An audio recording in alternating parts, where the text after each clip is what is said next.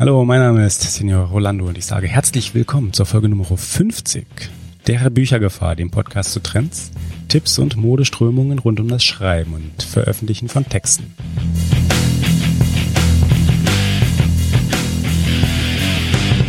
Tja, und das ist heute tatsächlich ein kleines, so ein klitzekleines Jubiläum für diesen Kanal. 50 Folgen. Wer hätte das gedacht? Äh, ich weiß gar nicht. Ich am Anfang natürlich durchaus, selbstverständlich äh, habe ich damit gestartet, wenigstens 500 zu veröffentlichen, aber ganz im Ernst, ich freue mich wirklich sehr. Ich freue mich sehr, bei der 50 angekommen zu sein, auch wenn Nummern genau wie Namen natürlich nur Schall und Rauch sind. Aber zum feierlichen Anlass haben wir trotzdem einen ganz besonderen Gast heute in der Sendung und zwar ist es der erste Wiederholungstäter. Er war in Folge Nummer 33, nämlich schon einmal dabei und das war auf der Frankfurter Buchmesse 2016, als wir das Gespräch geführt haben. Jetzt so ein halbes Jahr später haben wir uns in Leipzig zur Buchmesse wieder getroffen und obwohl das ein ganz klein wenig schon her ist, hat das ganze Gespräch und das, worüber wir sprechen, nicht wirklich was an Aktualität verloren, denn mein Gast, mein Gast heute ist Fabian Neidhardt. Fabian ist, für die, die sich dran erinnern, Straßenpoet. Poetry Slammer und amtierender Weltmeister im Twitter-Lyrik-Wettbewerb. Er ist Co-Podcaster im Literaturcafé zusammen mit Wolfgang Tischer. Er ist Autor, er ist Sprecher im Radio für Hörbücher und auf Bühnen und ganz allgemein, ganz allgemein ist Fabian ein Kenner der Welt rund um das Schreiben, rund um das Lesen und vor allem auch rund um das Vorlesen. Bevor wir jedoch genau darüber letztendlich auch sprechen werden, werden wir tatsächlich über meine Schwächen reden und ich habe das äh, nach hartem Ringen tatsächlich im Nachhinein nicht herausgeschnitten. Also das ist doch äh, respektabel, erstaunlich über mich selbst. Äh, wir reden ansonsten aber natürlich über Fabians Projekte, das ist viel lohnenswerter. Wir reden über Multiprojektstrategien, also die Frage, wie man Ideen hat, wie man sie umsetzt und mit weniger erfolgreichen Ideen auch umgeht. Also dürfen die auch einfach mal scheitern und nicht passieren. Ist denn das schlimm? Wir reden über Backstage-Infos zu den Blogger-Sessions der Leipziger Buchmesse, an denen der Fabian beteiligt war. Und wir reden ganz selbstverständlich auch über Synchronsprecher, wir reden über Vorlesende und über Textmenschen. Ganz allgemein. Und bei der Gelegenheit erschafft Fabian so ganz nebenbei ein Passant ein neues Wort. Textro vertiert. Und das ist nicht einfach ein Synonym für introvertiert, aber lesefähig, also Leute, die ihre Texte einfach nur vortragen können. Es ist auch kein Synonym für Extrovertierte, die auf der Bühne stehen und dort mal so richtig die Rampensau herauslassen, sondern es ist etwas ganz eigenes, etwas, etwas Drittes. Und am besten erklärt es Fabian einfach selbst, und zwar als Teil des Gesprächs, in das wir jetzt auch direkt gleich einsteigen. Genau, wir sind bei der Leipziger Buchmesse und ich rede mit Fabian Neidhardt und ich glaube, dass, äh, ich glaube, du bist der Erste, den ich zum zweiten Mal in der Sendung habe, was ich sehr, oder auf dem Kanal habe, was ich, jetzt hätte ich beinahe gesagt, was ich sehr schade finde, was ich insofern schade finde, weil ich gerne andere auch mehrfach wieder hätte, um nochmal Themen aufzugreifen von vorher. Und es hat bisher noch nie geklappt und jetzt bei dir klappt das endlich. Und das Schöne ist, wir haben auf der Frankfurter Buchmesse zum letzten genau. Mal gesprochen. Jetzt sind wir in Leipzig. Halbes Jahr später. Ja, das ist perfekt, oder? Ja. Das ist, das eine schöne Serie. Gefällt mir. Schön, dass das wieder geklappt hat. Danke, mir auch. Das ist sehr gut, ja. ja. Da muss ich doch mal gleich, ehe ich das jetzt vergesse, wirklich ein Thema vom letzten Mal. Wir haben beim letzten Mal ja so ein paar auch Pläne und Aktivitäten von dir gesprochen. Ja. Das eine, das war, was ja wirklich akut gerade aktuell war. Das war ja. das Incommunicado-Hörbuch, was genau. du dann kurz danach auch insofern abgeschlossen hast, dass es dann auch wirklich online gegangen ist. Also ja. dass dann auch wirklich die Serie, es ist ja als Podcast-Serie entstanden in 16 Teilen. Genau. 16 ja. Teilen.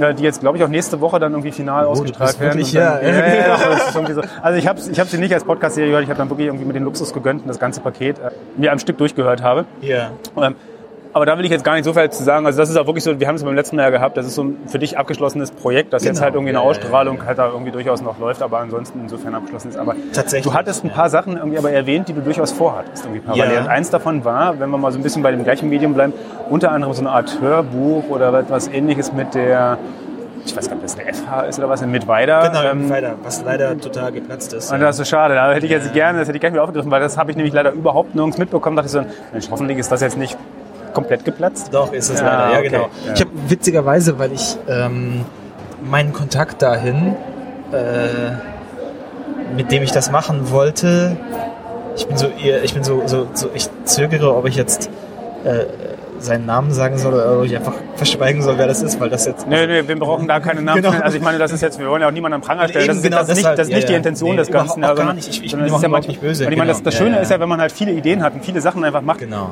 dass da naturgemäß gar nicht aus allem immer was wird Richtig, und das ist ja. nicht unbedingt schlecht, weil wenn man das irgendwie nicht machen würde, nur die 100% sicheren Sachen einfach angehen würde, Genau.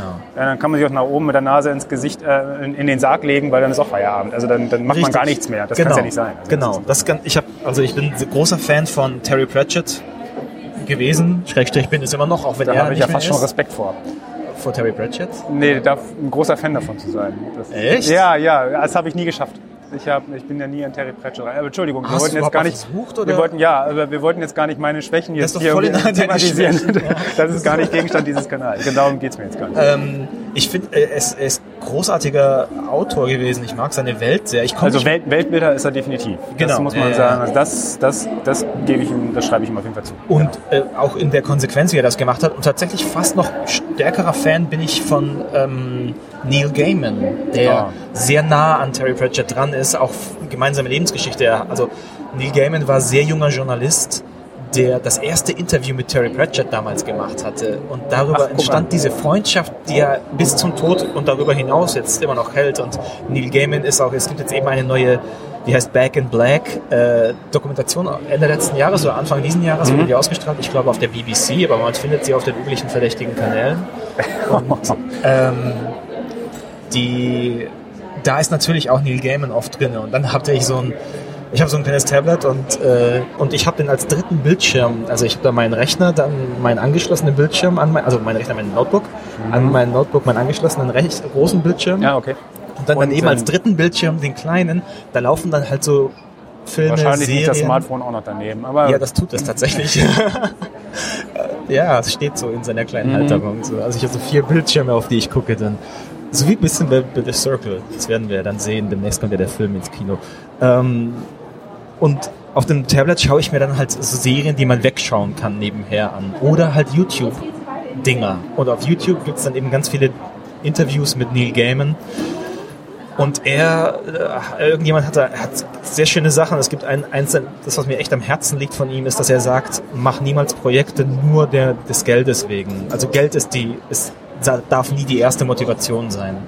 Und er sagt eben, dass bei Dingen, die du aus Geld, also er sagt ja immer, wenn er das, das selbst diese Regel gebrochen hat, hat und Dinge nur aus Geld gemacht hat, haben sie nicht funktioniert. Das heißt, er hatte weder ein gutes Projekt, das ihm Spaß gemacht hat, noch das Geld, was da hätte rauskommen sollen. Genau. Wo, wobei das ja mit dem Geldverdienen auch gar nicht jetzt so verpönt, aber glaube Nee, ich rauskriegen genau. soll, dass es, dass es gar nicht so schlecht ist, sondern das ist nur das nette Abfallprodukt, das Genau. irgendwie durchaus im Genau, Auge behalten werden kann, aber genau. als zentraler Motivator funktioniert es einfach nicht. Ja, Genau, das ist- und das finde ich eine sehr, sehr spannende Sache. Also da muss ich mich selbst auch immer wieder dran erinnern. Und aber das passt auch insofern, weil Geld ja auch eigentlich erfunden wurde als eigentlich ein Medium, um irgendwie Sachen, die an sich einen Wert haben, gegeneinander auszutauschen, Genau, ohne ja. die halt irgendwie direkt eins zu eins zu tauschen. Äh, und nie, nie selbst wirklich als, der Zweck war. Genau, aber immer nur so mittlerweile Mittel, ist es aber halt das. Wie oft kommst du denn an den Punkt, dass du sagst, eigentlich würde ich es nicht machen, aber ich brauche das Geld so? Ja, aber eigentlich brauche ich das Geld auch, weil es für mich ein Mittler ist, um irgendwie was anderes zu erreichen. das also stimmt, eigentlich möchte ja. ich gerne, ja, ich möchte ganz großes Lebensglück erreichen und das, da hilft mir das Geld dann schon manchmal. Also Das stimmt, aber wenn du halt extremes Unglück er erleben musst, um das Geld für dein Lebensglück zu haben, dann, dann ist dann, dann sollte man vielleicht manchmal ein wenig nochmal einen Schritt zurückgehen und genau, überlegen, ob das genau. Und das erzählt er ja. ganz schön da drin. Okay. Und dann äh, habe ich mir eben mal wieder ein paar seiner Talks angeschaut. Und jetzt, jetzt kommt der Zirkel, von dem du gerade angefangen hast. Er erzählt davon, dass er Kunst wie Löwenzahn Okay. ansiedeln sollte. Also er siedelt das so an, dass er ganz viele Projekte hat. Und wie bei Löwenzahn ist das halt so, dass er weiß, es werden niemals alle Projekte funktionieren. Aber es gibt eben viele Projekte, die auf guten Boden fallen und dann eben funktionieren. Und dann kommen ein paar Perlen bei raus, die es halt wert waren vorher, um die Richtig, gesamte genau. Pusteblume in die Gegend Genau, heraus. genau. Ja. Das finde ich ein sehr schönes Bild. Und, und dann, in der Tat, dann, ja, tatsächlich ist leider äh, mit Weider eine Sache gewesen, die aus verschiedenen, also da kamen eben Terminverschiebungen von allen Seiten dazu. Ich will niemandem die Schuld geben. Es war einfach, Ja. es ist unglücklich gelaufen und das ist schade, weil es wäre eine Chance gewesen, meinen ersten Roman ja nochmal einzusprechen auf eine sehr angenehme Art. Das kommt bestimmt noch irgendwann, aber jetzt gerade ist das erstmal erstmal zur Seite geschoben. Wir sind ja hier nicht ganz umsonst irgendwie auf der Leipziger Buchmesse. Irgendwie, was du ja machst, du bist ja quasi richtig aktiv dieses Mal mit dabei. Du machst ja. Mit, ich weiß gar nicht, wie, wie hauptdarstellerisch, aber zusammen mit dem Wolfgang Tischer ja auch die Blogger-Sessions Genau, aufgebaut oder ja. unterstützt ihn dabei oder spielst zumindest eine gewisse Rolle dabei. Ähm, wie, kommt's, wie kommt man dazu? Wie kommt man dazu, einfach mal zu sagen, ich meine, im letzten Jahr waren es andere, in diesem Jahr einfach zu sagen, wir übernehmen jetzt die Blogger-Session und äh, ziehen die mit auf, unterstützen das Ganze, organisieren das mit. Ähm, letztes Jahr war das Felix Wegener, der das gemacht hat, der das zumindest moderiert hatte. Ich weiß nicht, wie inwiefern er im Hintergrund war. Ähm, wie, ich kann dir nur sagen, wie ich dazu gekommen bin. Und ich bin dazu gekommen, dass Wolfgang mich gefragt hat, ob ich da nicht mitmachen möchte. Okay, was ich natürlich anbietet, da ihr auch sonst relativ viel gemeinsam Genau, genau. Ja. Wolfgang, also du sagtest Wolfgang Tischer, genau, literaturcafé.de, um das jetzt nochmal zu verorten. Ja, so, ähm, mein Fehler. Ja. Es wohnt im Bereich Stuttgart auch und wir haben uns vor vielen Jahren kennengelernt, bei, weil es den Twitter Lyric Award gab und ich den irgendwann mal gewonnen hatte. Und ich bin noch amtierender. Haben wir das nicht auch letztes ja, Jahr? Ja, wir hatten das schon gesagt, dass genau, du amtierender. Ja, ja, ja, das genau. hatten wir sogar schon. Ja. Äh, genau, das äh, amtierende Gewinner dieses Twitter Lyric Awards. Und das war vor ein paar Jahren, das war 2011, glaube ich. Und da haben wir irgendwann gemerkt, dass er, er kommt um Stuttgart herum. Und irgendwann haben wir festgestellt, dass die Eltern meiner Freundin aus demselben Dorf kommen wie er. Und dann habe ich schön. gesagt, ach ja komm, ich bin echt 50 Meter von dir weg. Und dann ging das halt los, dass wir nicht nur so äh, wirklich geschäftlich distanzmäßig uns alle halbe Jahr mal getroffen haben, sondern dann war das echt so, dass es immer stärker geworden ist und wir gemerkt haben, okay, wir können, wir funktionieren gut miteinander, wir können gut miteinander reden, auch über Bücher reden und dann entstand ja irgendwann dieser ganze Podcast und so weiter. Genau. Und ich unterstreiche das nochmal sehr, dass irgendwie der Podcast, also meiner Meinung nach tatsächlich auch wirklich gewonnen hat, dadurch, dass du mit dabei bist. Danke. Was jetzt, was jetzt nicht als Gegen Kritik den, ja, an dem, genau, ja, man kann das ja wieder alles falsch verstehen, aber äh, ich finde, gerade aus dem Gespräch heraus ergibt es dann manchmal doch einfach ja. noch viel mehr als irgendwie nur in, in einer alleinigen Betrachtung von irgendwelchen Dingen. Es ist auch für Wolfgang eine gute Motivation, weil er weiß, dass ich immer wieder komme oder er wieder kommt und sagt, hey, wie sieht's aus? Hast du schon zwei neue Bücher gelesen? Lass noch mal da und darüber reden. So. Ja. Also äh, es, wenn da zwei Menschen an so einem Projekt dran sind, ist das dann ähm, in dieser Situation dann doch motivierender und auch äh, ein, ein eher, eherer Garant dafür, dass das Projekt auch längerfristig bleibt. Weil wenn du es ja, alleine machst, dann... Wenn der eine mal so eine ganz, ganz, ganz kleine Motivationsdelle vielleicht hat, genau. dann kann der andere einen kann, wieder rausziehen genau, ein bisschen genau, anschubsen. Genau, so, genau. Insofern ist das super schön. Ich mache das sehr gern mit ihm und äh, äh, im Rahmen, im Umdunst dieser Podcast-Aktivitäten verbringen wir auch sonst eben sehr viel Zeit miteinander und reden oft eben über Bücher und diese gesamte Branche, die da mhm. darum ja existiert. Und Wolfgang ist ja mit dem Literaturcafé sowieso immer auf der Messe und moderiert verschiedene Veranstaltungen hier auf der Messe und wurde eben dann gefragt, ob er nicht Lust hat, dieses Jahr diese Blogger-Sessions zu veranstalten. Und er meinte dann, hey, die würden das gern machen und ich bin da dann hauptsächlich dafür verantwortlich, aber ich hätte dich gern zumindest so als äh, in, in irgendeiner Art dabei, so als Inputgeber, als, als genau, mit, als Mitorganisator. Genau. Als, genau das und das heißt, wir sind dann oft dann spazieren gegangen in diesem Dorf und in den Bergen drumherum und haben uns überlegt, was, was, wie kann man diese ganze Sache denn aufziehen? Denn tatsächlich ist ja, also dieses Thema Buchbloggen für sich schon sehr also die Buchblogger sehen sich in so einer Nische irgendwo zwischen Verlag und ja, bedauerlicherweise, aber ja. Genau, ja, da brauchen wir ja, auch gar nicht wertend jetzt. Ich meine, es verselbstständigt sich manchmal und, und tendiert dann oder entwickelt eine gewisse Eigendynamik in eine Richtung, weil ich manchmal denke, äh, schade, dass wir die nicht irgendwie zwischendurch mal ein bisschen korrigiert bekommen und dass diese ganze Energie, die da reinfließt, doch ein bisschen noch irgendwie, irgendwie, irgendwie breiter gestreut werden könnte.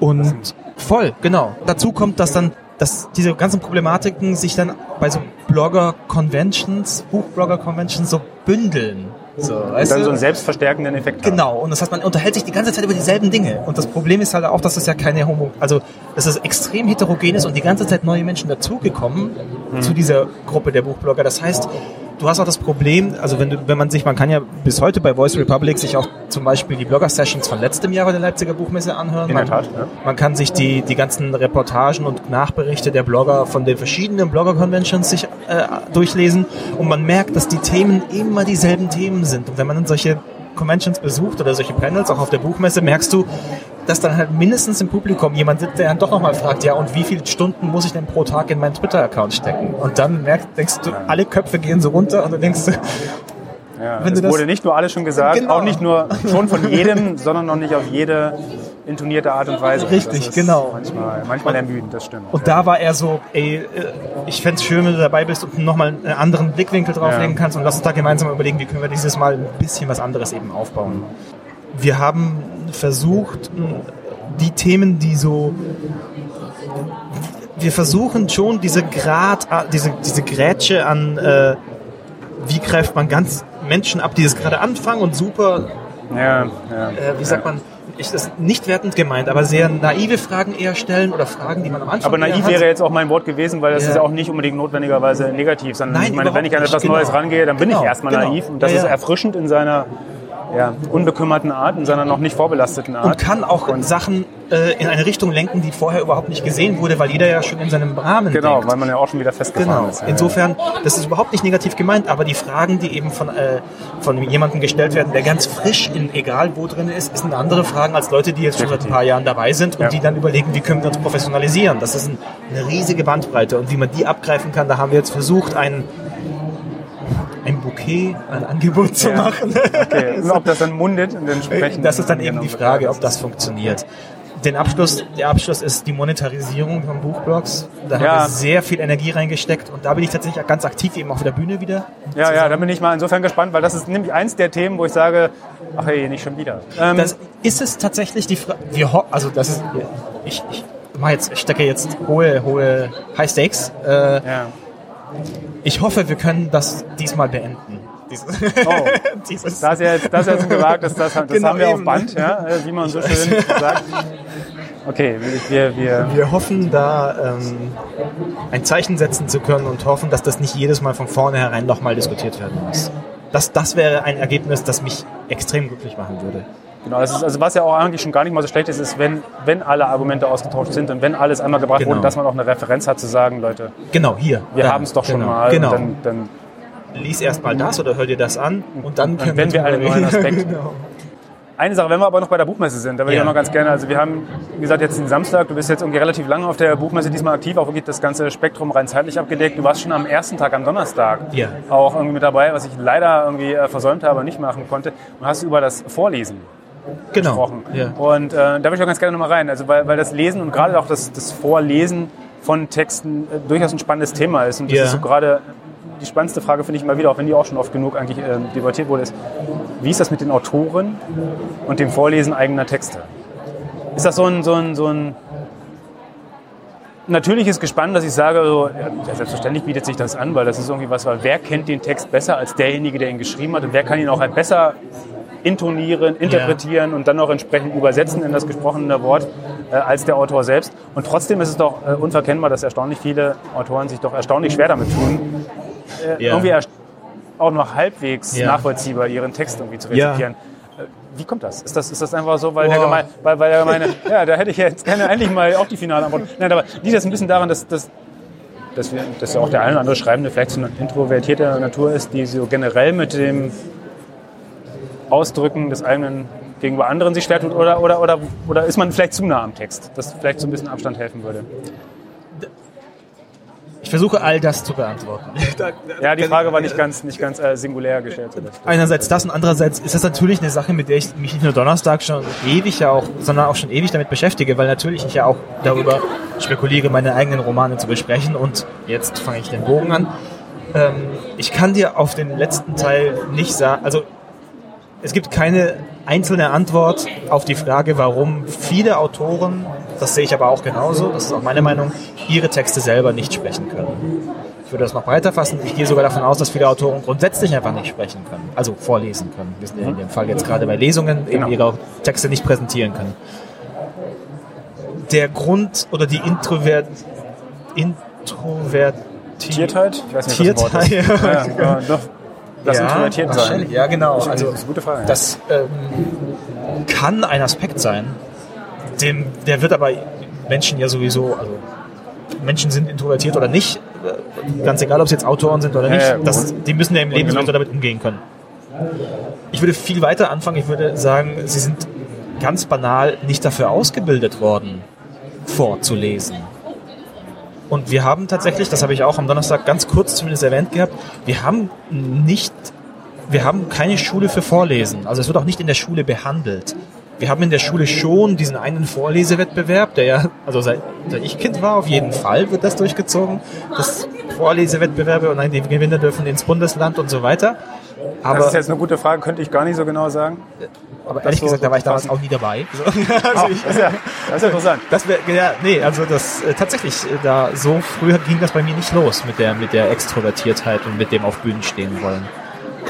Ähm, wir haben aber nur das. wir kriegen in den Schulen bis heute als Kinder nicht erklärt, wie man richtig vorliest, sondern wir lernen das Lesen anhand der Schriftsprache Ja. und wir orientieren uns auch beim Lesen und vor allem beim Vorlesen anhand der, oder andersrum, es, wir haben äh, Satzzeichen, die dafür da sind, einen Satz zu strukturieren in gelesenem Zustand. Die sind nicht dafür da, den Satz zu strukturieren im vorgelesenen Zustand. Und das ist ein großes Problem, weil die Leute machen dort eine kurze Pause, wo ein Komma steht, die machen dort eine lange Pause, wo ein Punkt steht, die machen dort, wo ein Fragezeichen steht, eine, gehen sie hoch mit der Stimme.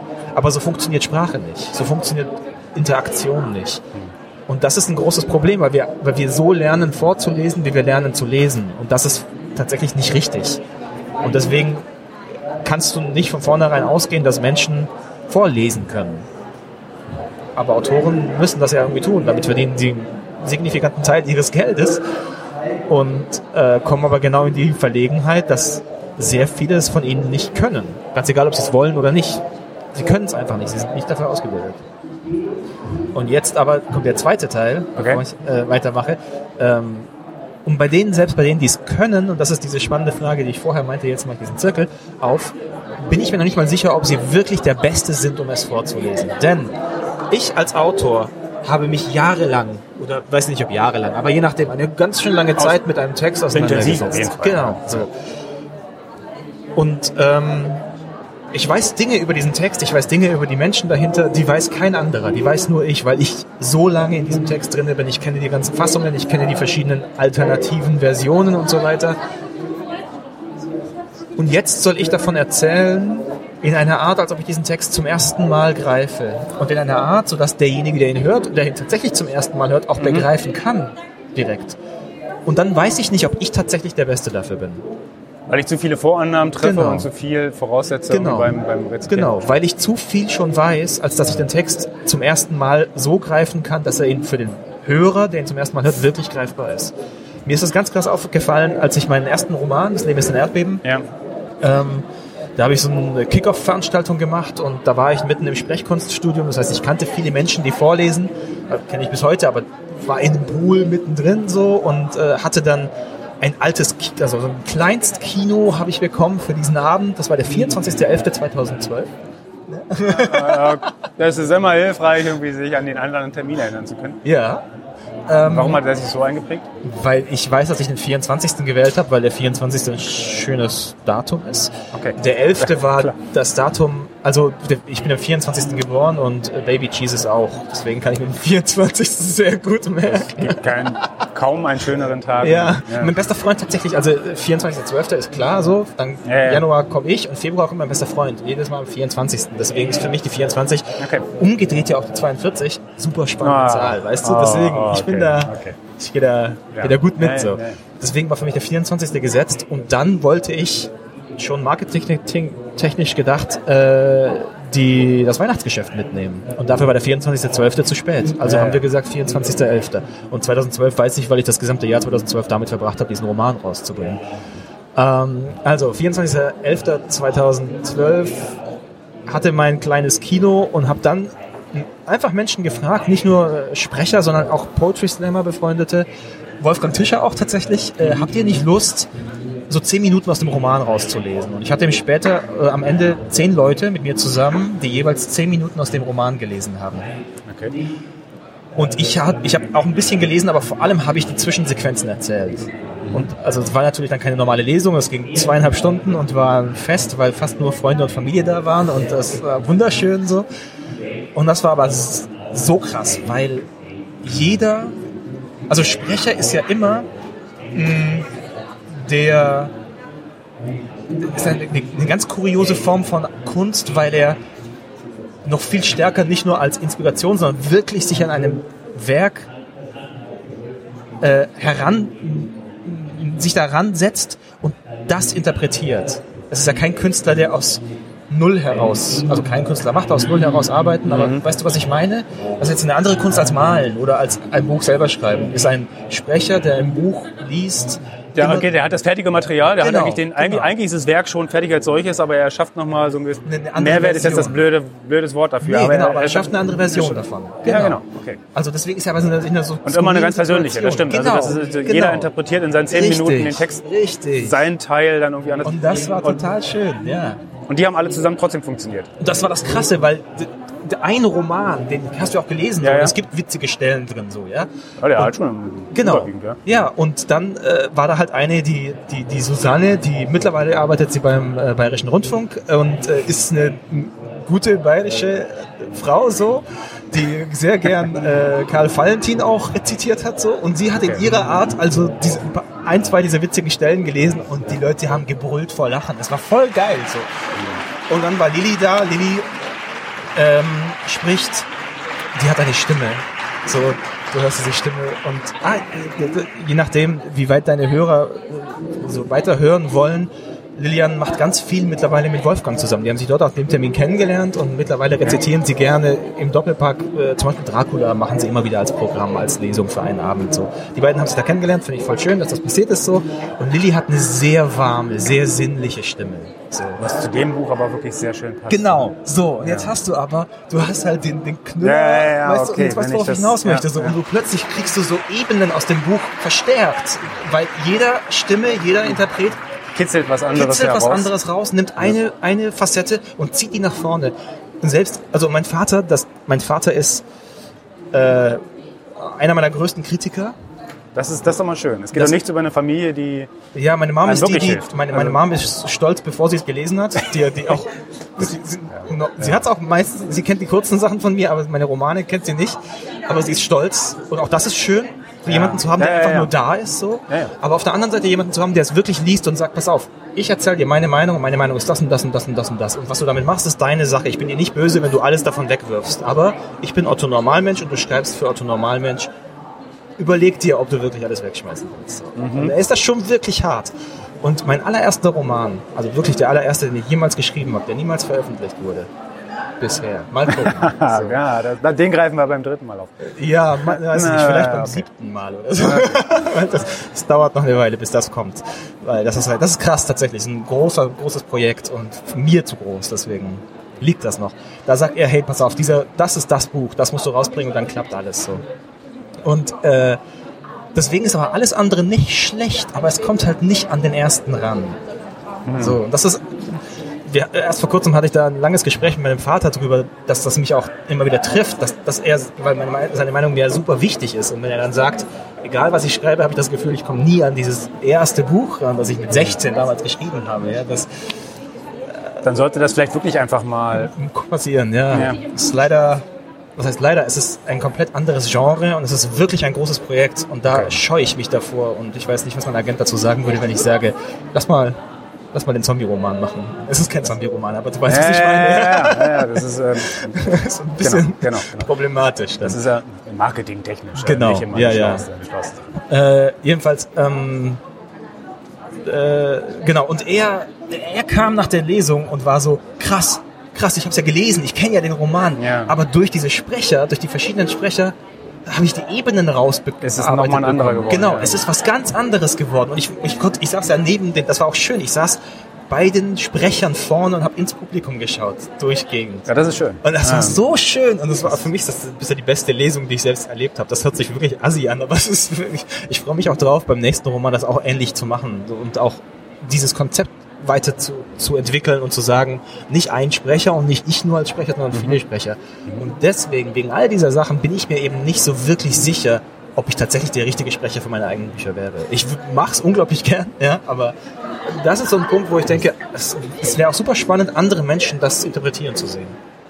Aber das, das bringt einen, einen interessanten Aspekt noch irgendwie in das, in das Vorlesen von Texten mit rein. Das ist nämlich nicht nur, du sagst so ein bisschen, was wir nicht haben, ist so eine Ausbildung. Ja, genau. Ja. Wobei so eine Ausbildung ja wahrscheinlich meistens zumindest eher so, so eine Art technischen Fokus legt. Und sagt, irgendwie, was sind denn so die, die Techniken? Also zum Beispiel äh, lese ich jetzt im Stehen oder im Sitzen, ja, wie intoniere ich, wie arbeite Ja. ich mit meiner Stimme selbst.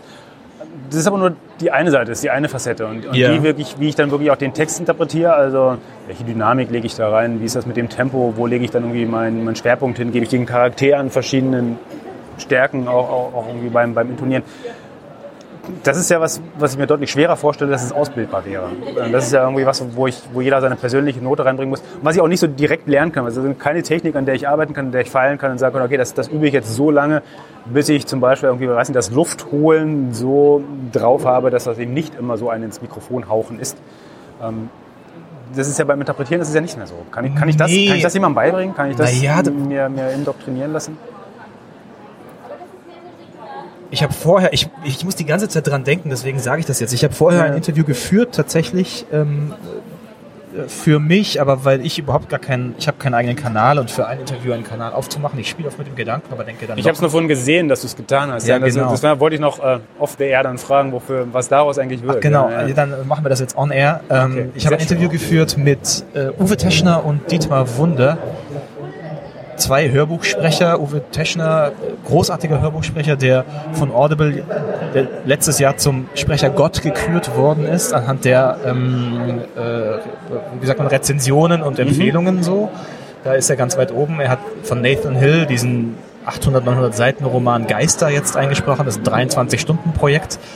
Er hat Adrian J. Walkers am Ende aller Zeiten gesprochen. Ein, ein Roman, der anfängt wie ein ganz normaler Just Another Apokalypse-Roman und dann aber so philosophisch und lebensnah wird, dass ich es nicht weghören konnte, abstoppen konnte. So, ich fand es echt schön. Und Uwe Deschner spricht ihn, war begeistert, seitdem bin ich Fan. War froh, ihn heute treffen zu können und, und äh, Dietmar Wunder könnte ein Begriff sein. Er ist nämlich die Synchronstimme sowohl von Daniel Craig, James Bond, als auch äh, Adam Sandler. Ist nicht. Ja, aber man staunt immer wieder. Ja, genau. Das ist- ja, das ist wie nah, also wie weit auseinander und Genau, und, dann doch. Ja. und, und dass das trotzdem passt und man die nicht miteinander. Genau. Aber wahrscheinlich gerade, weil die Charaktere auch So weit auseinander sind, dass sind. man dann die Richtig, Brücke genau. selber nicht schlägt und dann Genau. okay, das passt halt immer noch. äh, beide sehr angenehme Menschen und die haben vorher gemeinsam eben, äh, es hieß Sprecherfrühstück, äh, saßen auf der Bühne und haben Fragen beantwortet zu all diesen Fragen zum Sprechen, vom Vorlesen. Und ich konnte dann sie danach für 20 Minuten mir greifen und eben auch ein Mikrofon vor, unter ihre Münder halten Ja. äh, und äh, ein Interview führen, das, ich gehe davon aus, bei Wolfgang Tischer bei literaturcafé.de dann entweder irgendwo eingebettet oder extra demnächst okay. laufen wird. Warum ich das erzähle? Weil wir natürlich dort auch ganz viel über Interpretationen von Texten Ja. und so geredet haben. Und die beiden das gesagt haben, was ich nur bestärken kann, ähm, dass solche Sachen wie Intuition, wie bei jeder anderen Kunst auch ja eine, eine Lebenserfahrungssache ist. Also du Ganz kannst, erheblich, ja, das stimmt. du, du, ganz viele Sachen kannst du halt, also vielleicht sogar beim Sprechen noch stärker, weil du ja oder wie beim Schauspiel ähnlich, du nimmst, da sagt dir jemand, deine Figur, die du bist oder die du sprichst, die ist jetzt traurig und was machst du mit dem, was da steht mit der Traurigkeit? Wie kannst du die füllen? Und da muss ich ein paar Mal die möglichen Variationen des Ausdrucks Genau. von Traurigkeit einfach mal durchgespielt Genau, haben, um zu richtig, wissen, ja. ich schaffe die eine besser als die andere. Richtig, ich kann das ja, auf die Art und ja. Weise, kann ich das ganz gut. Oder vielleicht, um überhaupt mal dahin zu kommen, was bedeutet denn Traurigkeit oder Verliebtheit oder was auch immer. Und deshalb, nee, klar gibt es Sachen, die kannst du Leuten nicht beibringen, aber das ist wie bei jedem anderen Handwerk, wie bei jedem anderen Kunsthandwerk auch.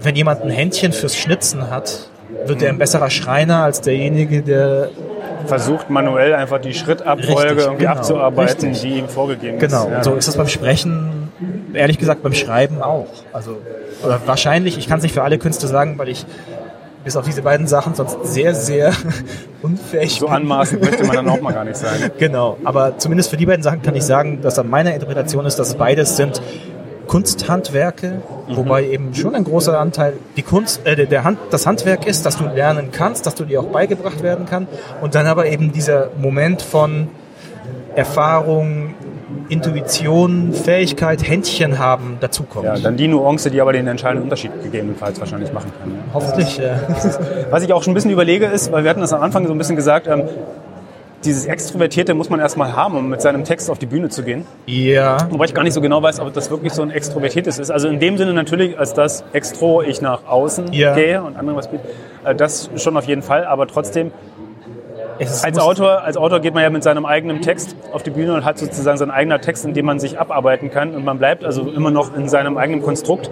Dass jetzt zufällig Leute davor sitzen und dann zuhören und ähm, ich meine, die kann man auch gesund ignorieren an der Stelle dann und sagen, das klappt nach meinem Empfinden auch gerade für den klassisch introvertierten Autor doch eigentlich noch, noch ganz gut, weil er sagt, weil ich ihm eben keine zusätzliche Hürde einbaue, sondern sage, das, das bist du, das ist dein Text und ihr beide seid jetzt zusammen da und der Tisch, an dem ihr sitzt, oder das Pult, an dem du stehst, das ist halt zufällig auch vom Publikum davor konfrontiert. Aber, aber mehr nicht. Also das ist, aber das ist eine gute Frage. Ich, ich weiß es gar nicht. Also da müssten wir jetzt wahrscheinlich jemanden nehmen, der nicht gerne auf Bühnen steht und fragen, warum machst du das eigentlich nicht? Ähm, Warum machst du das nicht gerne, meinst du? Oder? Ja, genau, genau, ja. genau. Und davon bist du jetzt etwas äh, entfernt. Ja. Ich, ich, werde ja gleich dazu was sagen, aber ich muss das jetzt sagen, weil mir das jetzt im Kopf rumhängt. Wir Autoren, wir sind textrovertiert. Scheiße, jetzt habe ich es verkackt. Textrovertiert. Ja. Textrovertiert. Als du gerade von Text und extrovertiert geredet hast, dachte ich, das ist so ein schönes Wortspiel, aber ich habe es verkackt. Aber du hast es rausbekommen. Textrovertiert, ja. Ich finde es schön. Und textrovertiert heißt letztendlich mein Text und ich.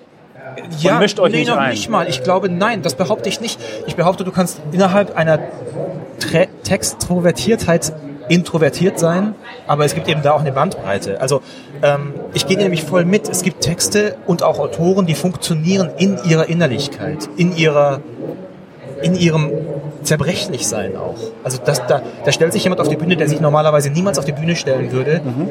und du siehst es ihm an. Aber dadurch, dass er sich so öffnet und sich so zerbrechlich zeigt, ist es eine unglaubliche Stärke, die da auf der Bühne ist. Authentizität, um das jetzt mal ein bisschen zu, ich weiß, es ist über ja, aber es hinaus. Belastet, ja, ja. Aber und du kennst das, ich kenne das, ich von ganz vielen Momenten, in den Momenten, in den Momenten, wo Menschen menschlich werden, wo sie nicht mehr so die, oh krass, das ist so ein Sprechergott oder was auch immer sind, so, so wo ich das kriege, dann denke ich, da, wird, da werden sie größer. Also es ist nicht so, dass ich dann denke, ach, das ist ja auch nur ein Mensch.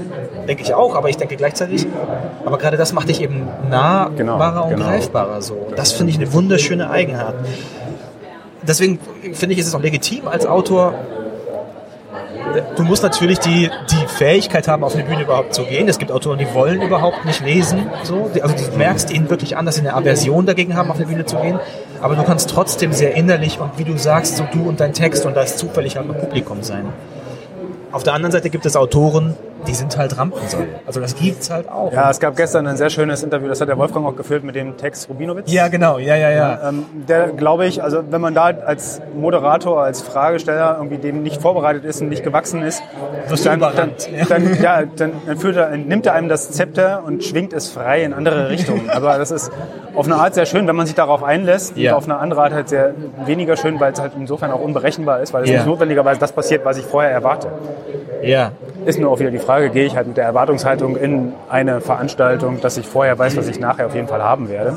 Also so wie ich jetzt beim Shoppen ins Kaufhaus gehe, da weiß ich irgendwie ganz genau, ja, wenn ich mir einen Anzug kaufe, wie der Ach, aussehen wird. schon. Aber, aber, aber manchmal gehe ich auch hin und sage so, ich, ich, möchte ein Erlebnis, ja, genau. ich, ich, möchte was erleben und jetzt, ja. jetzt, jetzt biete mir etwas für die Zeit, die ich ähm, ja. verbringe. Äh, Text ist insofern spannend, äh, spannendes Beispiel, weil Wolfgang mir im Vorhinein gesagt hatte, nee, im Nachhinein, tatsächlich gestern Abend, aber ähm, er sagte, das Problem bei Text ist, dass er super gut sprechen und erzählen kann und das super gerne macht, er aber sehr, sehr ungern vorliest.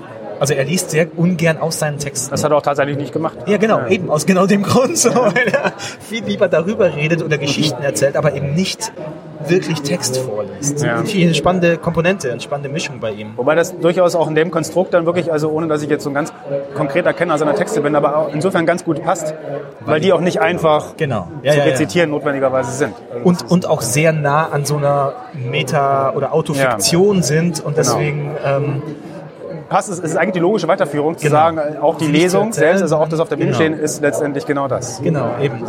Äh, aber es gibt auch äh, für mich zum Beispiel große Rampensau, aber natürlich auch äh, von seiner Herkunft her auf der Bühne ist äh, T.S. Ullmann, der ja vor ein, zwei Jahren mit seinem Roman Sophia, der Tod und ich, eigentlicher Sänger, äh, war ja der, der Frontmann von Tomte ja. und ähm, ist auch als Solo-Mensch erfolgreich als Sänger und der ist halt so ein zwölfjähriges Kind im Körper eines, ich glaube, Mitte 40-Jährigen mittlerweile. Der, der ist so schön. Ich habe den auf einem Konzert erlebt und es war in Karlsruhe, das Fest und ähm, das gibt's ja jetzt seit 30 Jahren, glaube ich, oder 35 Jahren. Ich kann es gar nicht sagen. Aber es kommt durchaus hin. Genau, und äh, also es ist ein großartiges Festival, kann ich jedem nur empfehlen. Es ist so eine, so eine super schöne Stimmung. Und er steht auf der Bühne und sagt, ey, ja, hier, das gibt's ja schon seit 30 Jahren. Wer von euch war denn vor 30 Jahren schon hier? Und dann gehen halt so, also er fragt natürlich an, wer war vor fünf Jahren her? Und dann gehen alle Hände hoch und dann werden es immer weniger. Und so bei 30 Jahren sind noch so ein paar oben. Und dann sagt er so, du, du, vor 30 Jahren, da hast du noch nicht mal gewichst. So, so, so, Sachen, wo ich denke, geil, so machst du von der Bühne runter, so geil, wirklich schön. Ähm, und er hat diesen Roman geschrieben, der tatsächlich, ich war positiv überrascht. Das ist ein sehr, sehr schöner Roman. Ich habe ihn sehr, sehr gerne gelesen und ich habe ihn sehr, sehr gerne gehört. Er liest das Hörbuch selbst und er macht es in seiner eigenen, sehr extrovertierten Art, die sehr charakteristisch schon ist. Was wiederum problematisch ist, weil er gleichzeitig, was ist gleichzeitig ein Jahr später, nämlich auf der Buchmesse Frankfurt letzten Jahres, hat er vorgestellt die Autobiografie äh, Born to Run von Bruce Springsteen, mhm. die er eingelesen hat und ich eben nicht Bruce Springsteen höre, wenn, man, wenn ich diesen Text höre, sondern ich höre T.S. Ullmann, der mir eine Geschichte erzählt. Und ich komme nie über diesen ich kann ihn nicht abschalten als T.S. Ullmann. Als okay, also da drängt sozusagen dann der, genau. der Interpret in den Vordergrund genau. und, das und, ich und, und, und hängt den Text ab. Richtig, und das finde ich in dem Kontext sehr problematisch. Deswegen bin ich dem kritisch gegenübergestellt an der Stelle. Aber als er selbst der seinen Text liest, funktioniert wunderbar. Und diese Lesung, die ist halt wie ein Rockkonzert. So, die ist wirklich mit. Äh, er kommt auf die Bühne, er liest, er geht von der Bühne. Es gibt, ah nee, gab's nicht. Aber alle waren, also tatsächlich riefen die Leute danach so. Äh, äh, was sagt man beim Konzert? Zugabe. Zugabe, genau. Ja. Gemeinhin genau, bittet ja, ja. man um eine Zugabe. Genau. Dann Zugabe und also ich dachte so, krass, wir sind halt auf einer Lesung gerade, ja, aber es fühlt ja. sich halt an wie ein Rockkonzert. Ich habe keine Kapitel mehr. Ja, genau. genau, es war wirklich schön. Und ähnlich, aber also nicht ganz so extrem, aber trotzdem, er sagt auch selbst, dass für ihn so Lesungen wie ein Rockkonzert, Rock, wie ein Rockkonzert äh, ist TC Boyle, der ja mittlerweile auf die 70 den, zugeht. Und, und, der hat es auch, auch kürzlich erst gerade irgendwo besucht, war das Stuttgart? Genau, in Stuttgart war er, er hat den neuen Roman, die Terranauten draußen großer Kerl, schlachsiger großer Kerl, so 10 cm größer als ich, 70, 69 Jahre alt, wird jetzt 70 dieses Jahr und ähm, das macht Spaß. Anderthalb Stunden sind so, es ist wirklich krass. Es ist schön. Auf der anderen Seite, um jetzt, also zwei Extreme. Ich finde, es gibt Autoren, die sehr innerlich sind und ich kann sehr gerne zuhören, was aber sehr, sehr intim werden kann. Und es gibt Autoren, die die machen halt Rock'n'Roll so. Und ich finde beides ist legitim. Du musst als Autor, als Sprecher, als Vorleser nicht eine der beiden Seiten bedienen. Da ist was dran. Von den Lesungen jetzt mal abgesehen, weil du es auch gerade so ein bisschen ja. erwähnt hast, dass er sein eigenes Hörbuch, zum Beispiel, sagen wir mal, Hörbuch eingesprochen hat. Ja. Gibt es da noch einen Unterschied zu sagen, okay, Autoren lesen ihre eigenen Werke auf der Bühne vor, versus Autoren sprechen auch weil das gibt es wirklich ganz selten, ja. Also das, das sprechen ja, auch ihre Hörbücher selber ein. Ist das mehr so die Hürde davon, dass es einfach ein völlig anderer Prozess, ein völlig anderer Workflow, völlig andere Szene auch ist, in der letztendlich Hörbücher produziert werden? Äh, einerseits und andererseits, weil man da die Legitimation nicht mehr hat, dass das der Autor ist, den man sieht und dafür zahlt man bei einer okay. Lesung, sondern da willst du ja ein professionell produziertes, also hört sich jetzt böse an, aber es ist tatsächlich ein Produkt ja, ja. im Endeffekt. Ja. So. Und da bezahle ich Geld für. Und wenn ich dann die ganze Zeit denke, ja, aber irgendwie komme ich nicht drauf klar, so oder irgendwie, okay. was hat er gerade für einen Satz? Also ich, ich es erreicht mich nicht, dann, und das finde ich gut, dass es beim Hörbuch viel stärker ist, dass man sagt, also in den seltensten Fällen lesen Autoren ihre Hörbücher. Ja. Aber ich finde, ja, stimmt, der Punkt ist ein sehr guter, dass es ja nicht derjenige ist, der ihm gegenüber sitzt und dass es nicht genau. das, das Paket ist als solches, was dann irgendwie den, den Wert schafft, sondern dass es halt wirklich genau. Und das ist eben aber sich alleine steht. bei Autoren, Lesungen eben auch legitim zu sagen, ich komme ja auch dahin, weil ich ja Fan bin und so, ja. Und wenn man hier durch die Buchmessen, durch die Buchhalle geht, ja. durch die Buchmesse geht, durch die Hallen der Buchmesse geht, so rum, und dann kommt man diese ewige Schlange von Sebastian Fitzek, der da seinen eigenen Stand hat und dann hast du diese ewige Schlange davor, wo du denkst, wie krass, wie krass, aber das ja. ist halt auch, du triffst diese Person und darum geht es ja auch bei so einer Lesung.